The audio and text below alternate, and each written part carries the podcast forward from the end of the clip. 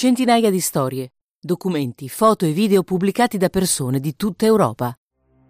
La mia storia è un progetto collaborativo del Parlamento europeo, in cui la storia dell'Europa si intreccia con le storie dei cittadini.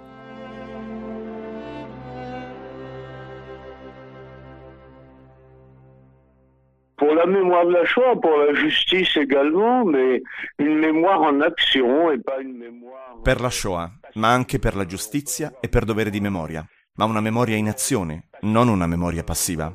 Si può avere una memoria molto fedele ed essere passivi, o avere una memoria molto fedele ed essere attivi. Une mémoire très fidèle et attractive, voilà. È la voce di Serge Klarsfeld, storico, scrittore e avvocato francese nato a Bucarest in Romania nel 1935. La sua storia inizia così. È una storia familiare che si fonde con la storia di Francia. Nell'estate del 1940 il territorio nazionale è suddiviso in due parti. La zona settentrionale, detta zona occupata, sotto il controllo dei nazisti, e quella meridionale, detta zona franca, sotto il controllo del regime di Vichy. Nel sud-est della Francia la situazione cambia nel 1942.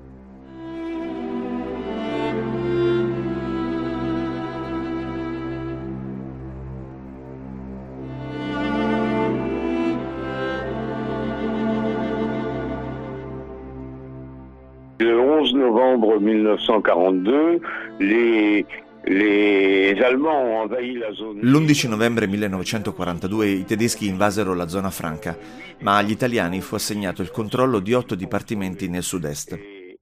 Gli italiani erano molto filoebraici, proteggevano gli ebrei ed era una situazione davvero eccezionale in Europa sottomessa al Terzo Reich. L'esercito italiano aveva ottimi rapporti con gli ebrei. In Italia gli ebrei avevano una reputazione, lavoravano e si arruolavano nell'esercito. C'erano ammiragli, c'erano generali di prima della guerra, certo, prima di Mussolini. Ma gli italiani ci hanno protetto fino all'8 settembre 1943, quando l'Italia si arrese agli alleati. I tedeschi invasero la zona italiana e immediatamente iniziarono le retate, considerate le più dure dell'Europa occidentale. La gente veniva arrestata per strada perché sospettata di essere ebrea. I tedeschi spogliavano le persone anche per vedere se gli uomini fossero circoncisi. Era una situazione molto difficile per gli ebrei, che erano numerosi a Nizza. Ce n'erano almeno 20.000 nella città e nei suoi dintorni. À Nice, il y avait au moins 20 000 juifs dans, dans, dans la ville de Nice et ses environs.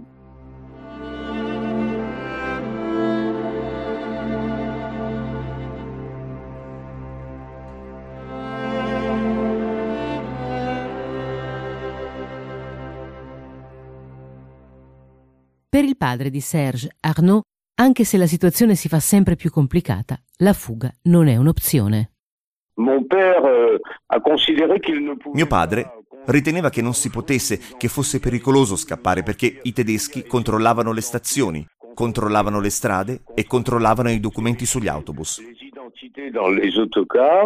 Arnaud Klarsfeld decide piuttosto di fare qualcosa di molto comune tra coloro che cercano di sfuggire ai nazisti. Mio padre aveva costruito un doppio fondo in un armadio profondo, un semplice divisorio incompensato e davanti c'era l'asta con i vestiti. Abbiamo fatto le prove. Il mio padre ci ha detto dobbiamo essere seri e non fare rumore se arrivano i tedeschi, perché io sopravviverò se ci fermano. Ma voi, voi siete bambini e anche mia madre. Poi ha detto voi tre morirete perché certamente nei campi sarà difficile sopravvivere. E così ha fatto questo nascondiglio per mia madre, mia sorella e per me. Et donc, euh, il a fait cette euh, cachette pour ma mère et pour ma sœur et moi. Il giorno in cui sarà assolutamente necessario utilizzare questo doppio fondo arriverà presto. La Gestapo sta effettuando un rastrellamento e cercando gli ebrei. J'avais 8 ans et c'était la veille de la rentrée des classes, c'était le 30 septembre. Avevo otto anni ed era la vigilia dell'inizio dell'anno scolastico, il 30 settembre 1943. Eravamo a Nizza da qualche anno, dal 1941 per precisione. Mio padre aveva combattuto in guerra come volontario ed era stato fatto prigioniero nella battaglia della Somme. Era scappato, ci aveva raggiunto nella zona franca e ci aveva portato a Nizza.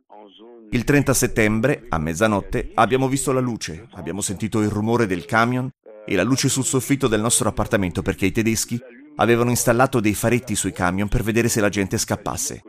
Illuminavano le facciate degli edifici. Il rastrellamento ha riguardato più edifici contemporaneamente. Abitavamo in Rue d'Italie, vicino alla cattedrale di Nizza.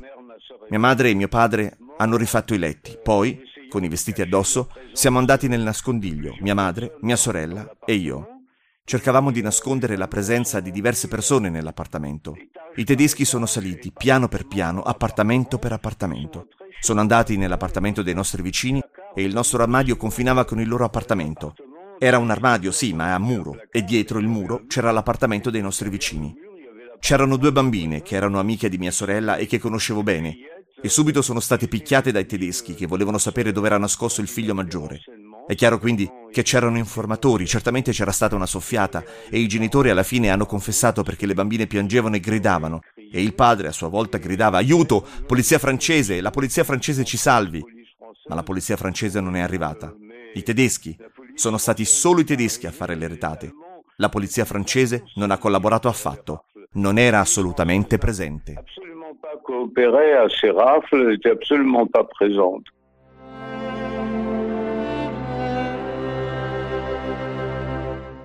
Dopo essere entrati nell'appartamento dai vicini, i tedeschi fanno irruzione in quello della famiglia Klarsfeld. Et ensuite, ils ont sonné chez nous et mon père a ouvert et ils ont dit immédiatement. Poi hanno suonato al nostro campanello. Mio padre ha aperto la porta e subito gli hanno chiesto, e lo sento ancora, dove sono tua moglie e i tuoi figli? E mio padre ha risposto, abbiamo fatto una disinfestazione nell'appartamento. Era vero, c'era ancora l'odore. E loro sono in campagna. Non hanno insistito perché hanno visto che mio padre era grande, forte e certamente non avrebbe detto dove eravamo. Quindi hanno cominciato a cercare nell'appartamento e uno di loro è entrato nell'armadio e non si è accorto che eravamo dietro il divisorio l'uno addosso all'altro. Mia sorella, che aveva mal di gola, aveva messo un fazzoletto in bocca e io ero immobile, anche se ero molto agitato. Il tedesco si è piegato, abbiamo sentito il rumore dei vestiti che venivano tirati giù dall'asta per vedere se c'era qualcuno dietro di lui, ma non ha toccato il divisorio e l'armadio era buio. Non ha visto che non era un muro, ma un divisorio di legno e ha chiuso la porta. Poi dissero a mio padre di vestirsi e uscirono. Mio padre tornò nel nascondiglio perché aveva lasciato le chiavi a mia madre e voleva chiudere a chiave la porta, sicuramente per fare in modo che i tedeschi pensassero che non aveva lasciato niente dietro di sé, che la famiglia non era rimasta nell'appartamento. Avrebbe fatto nascere dei dubbi se non avesse chiuso a chiave la porta e portato le chiavi con sé. Poi ha baciato la mano di mia madre e se n'è andato, senza dire una parola. È entrato nell'appartamento di fianco per confortare i vicini ed è partito. Quella è stata l'ultima volta che l'ho visto.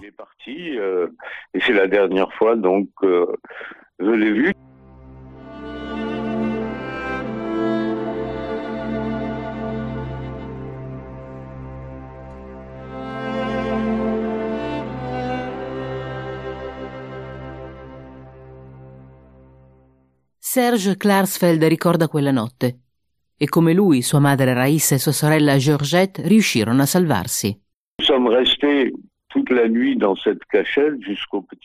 Siamo rimasti tutta la notte in quel nascondiglio fino alle prime ore del mattino, quando mia madre ha sentito scendere qualcuno. È uscita dal nascondiglio e ha chiuso la porta, in modo che noi fossimo al sicuro. Era un vicino. Lei gli ha chiesto di guardare fuori per controllare che non ci fossero i tedeschi. Lui è tornato su e ha detto che non c'era nessuno e così siamo scappati. Tutto qui. Poi abbiamo vissuto per 3-4 mesi di appartamento in appartamento, di albergo in albergo, cercando di evitare i rastrellamenti che erano quotidiani, ma per fortuna erano effettuati solo dai tedeschi della Gestapo, che non erano molto numerosi, e il loro bottino, direi, umano, era inferiore a quello che sarebbe stato se avessero avuto con loro la polizia francese. Quello che è successo a Nizza nel 1943 non è quello che è accaduto a Parigi, dove la polizia francese ha collaborato. A Nizza la polizia francese non ha collaborato affatto. La paura se n'è andata, ma l'orrore di quella notte, quello resta. La paura non c'è più, resta però l'orrore assoluto, perché ho visto andarsene le nostre amiche.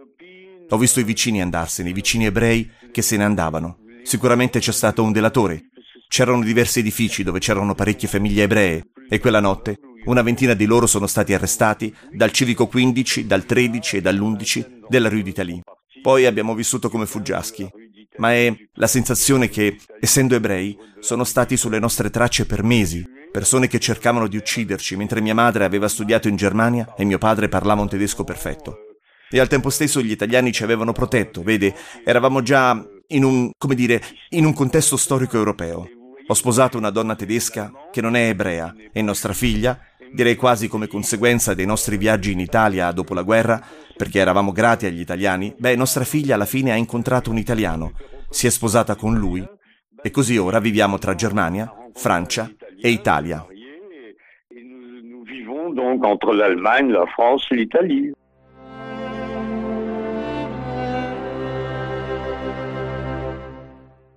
Nel 1965, a distanza di più di vent'anni da quella notte, Serge Klarsfeld decide di capire cosa era accaduto a suo padre. Avevo sempre conservato un ricordo molto vivo di mio padre. Poi mi sono detto, come storico di formazione, mi sono detto il miglior tributo che posso rendergli è ricostruire l'ultima tappa del suo calvario, cioè l'internamento a Drancy e poi sono andato al memoriale della Shoah. All'epoca si chiamava Centro di Documentazione Ebraica Contemporaneo. Ho consultato l'archivio, ho letto che la Gestapo ci cercava e che mio padre era rimasto poco meno di tre settimane a Drancy prima di partire con il convoglio numero 61 del 28 ottobre del 43. Decisi allora di andare ad Auschwitz e di seguire le sue tracce, di trovare il suo numero di registrazione, perché viveva con un numero di registrazione aveva perso la sua identità, e volevo trovare quel numero. Quindi partii, Avevo perlomeno la testimonianza di un suo amico che era partito con lui, un medico ebreo rumeno. Mio padre era rumeno, era nato in Romania come me, e questo medico aveva raccontato che all'arrivo ad Auschwitz mio padre aveva steso un capò che lo aveva colpito, quindi normalmente avrebbe dovuto essere ucciso, ma poiché parlava un tedesco perfetto, perorò la propria causa e il tedesco, l'ufficiale tedesco che era lì, lo mandò in un comando di rappresaglia che lavorava nelle miniere. Malnutriti naturalmente e sottoposti a un lavoro molto duro. Mio padre lavorò nell'industria mineraria della IG Farben.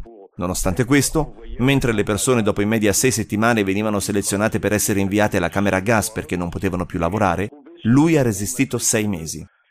Ho recuperato il suo numero di matricola, 159683, che ho trovato nell'infermeria con una croce davanti che indicava o che era morto in questa cosiddetta infermeria o che era stato mandato alle camere a gas dopo la selezione da parte dei medici delle SS qu'il avait été envoyé à la chambre à gaz après une sélection par les médecins SS.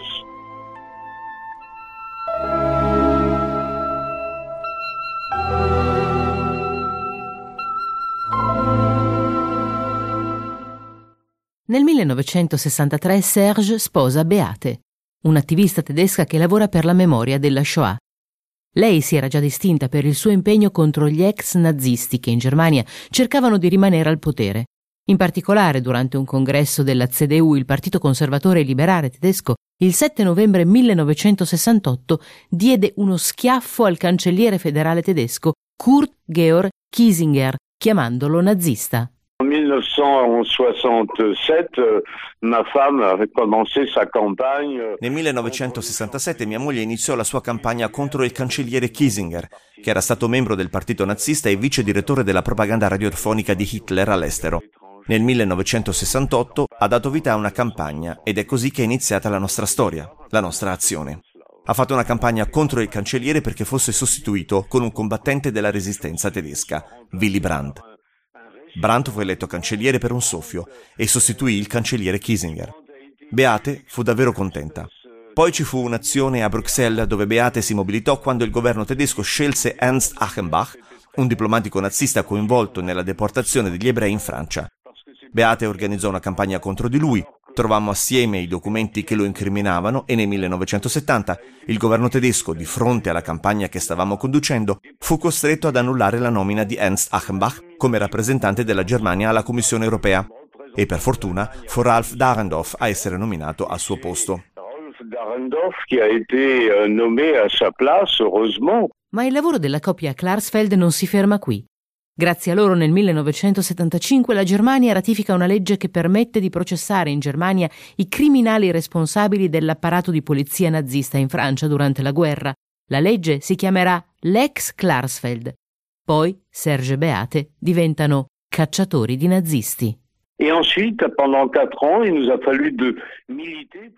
Poi, per quattro anni, abbiamo dovuto fare in modo che la giustizia tedesca applicasse questa legge e nel 1979 verranno giudicati a Colonia davanti a migliaia di ebrei che avevamo fatto venire dalla Francia. Si abbatte così l'ultimo ostacolo alla riconciliazione franco-tedesca ed è in questo modo che siamo riusciti a far processare i principali criminali. Ne abbiamo trovati anche in Sud America. Beate ha trovato Klaus Barbie, il macellaio di Lione, ma indipendentemente da questo, poi abbiamo contribuito molto a cambiare la memoria di Vichy attraverso le cause che sono state intentate contro il capo della polizia di Vichy, René Bousquet e Maurice Papon, e poi scrivendo opere come Le Memorial de la Déportation o Vichy Auschwitz, il ruolo di Vichy nella soluzione finale, la questione ebraica.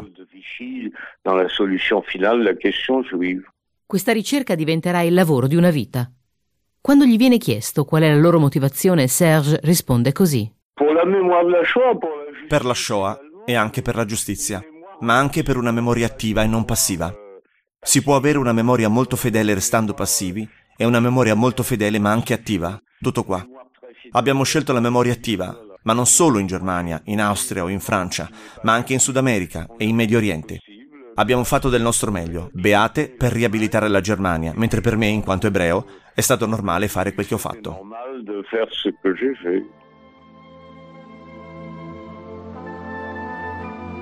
Dopo la seconda guerra mondiale, l'Europa è rinata dalle proprie ceneri.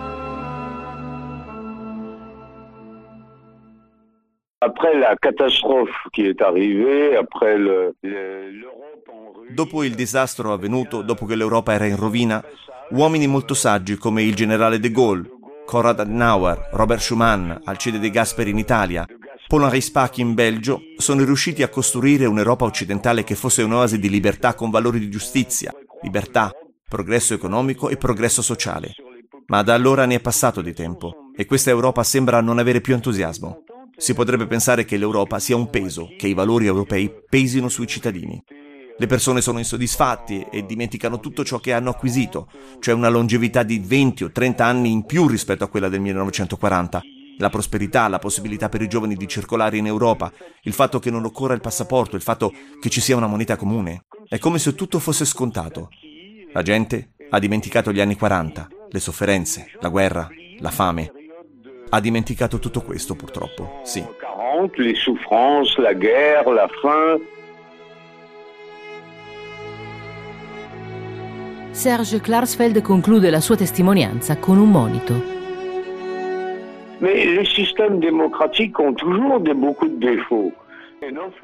I sistemi democratici hanno sempre molti difetti, ma sono comunque migliori dei sistemi totalitari. Nella storia, nessun sistema totalitario al potere ha portato felicità al popolo. Ha portato solo guerre e catastrofi. Quand il a pris le pouvoir, n'a apporté le bonheur au peuple, il n'a apporté que les guerres et les catastrophes.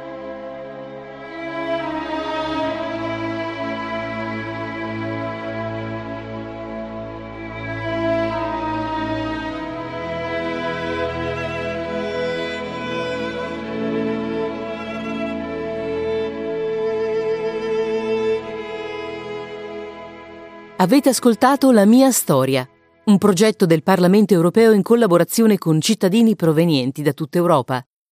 Se siete interessati ad altri podcast del Parlamento europeo, potete consultare il sito Europarl Audio o visitare il portale My House of European History.